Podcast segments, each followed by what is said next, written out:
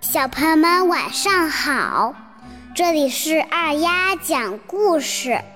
再过几天就是中国的一个传统节日重阳节啦，它有两千多年的历史呢。你们知道那些关于重阳节的习俗和传说吗？什么？都知道了？那好吧。今天就到这里，我是二丫，我们明天见，拜拜。好啦，言归正传，我现在给大家讲讲那些重阳节的来历和传说。每年的农历九月初九，即二九相重，称为重九。在《易经》中，六为阴数，九为阳数。所以九月九日也叫重阳节。接下来就开始讲一讲重阳节的传说。相传在东汉时期，汝河有一个瘟魔，每年的农历九月初九，他就会出来祸害附近的老百姓。他一出现，就会有人染上瘟疫，甚至丧命。大家一见到他，都吓得不敢出门。有一年，瘟魔又来了，他吐出黑气，笼罩了整个村庄，很多人染病去世了。当时有个青年叫桓景，他的父母也因为瘟疫去世了，连他自己都差点丧命。桓景病好以后。辞别了乡亲，决心出去拜师学艺，为民除害。桓景走遍了名山高川，终于打听到终南山上有一个法力无边的老仙人，他就历尽千辛万苦找到了这个仙人。仙人被他不辞劳苦、为民除害的精神所感动，决定收他为徒。并送他一把降妖宝剑，还亲自传授降妖剑术。桓景废寝忘食，日夜苦练，终于练出了一身非凡的武艺。又过了半年，有一天，仙人把桓景叫到跟前，对他说：“好徒弟，明天就是九月初九了。”瘟魔又要出来作恶了。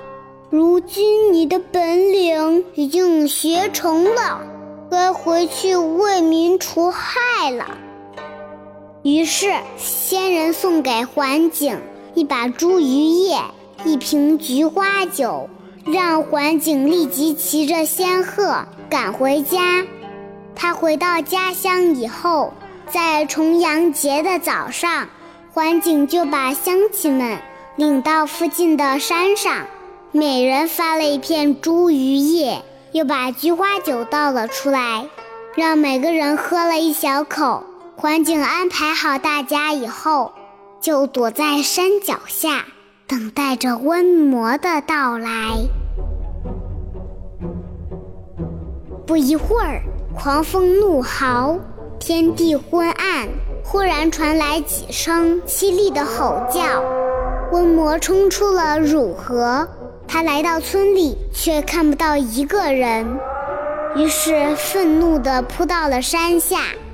就在这个时候，山上飘来了茱萸的奇怪味道和菊花酒的醇香。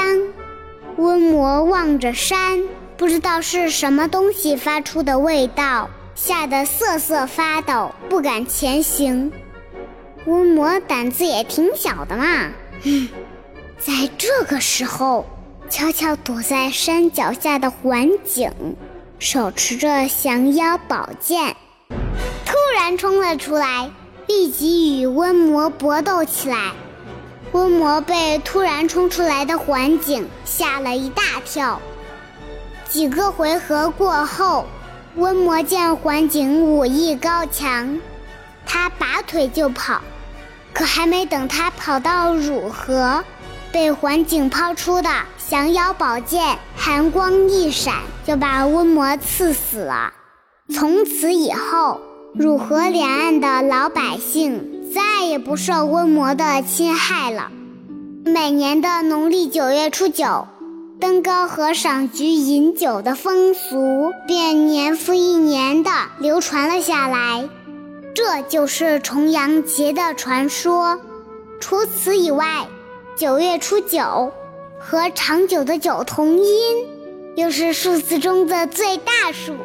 有长久长寿的含义，所以在一九八九年，我国把重阳节定为老人节。此后每年的农历九月初九，就成为尊老敬老爱老的日子。在这里，二丫也要祝爷爷奶奶们身体健康，万事如意，笑口常开，重阳节快乐！好了，今天就到这里。我是二丫，小朋友们，我们明天见，拜拜。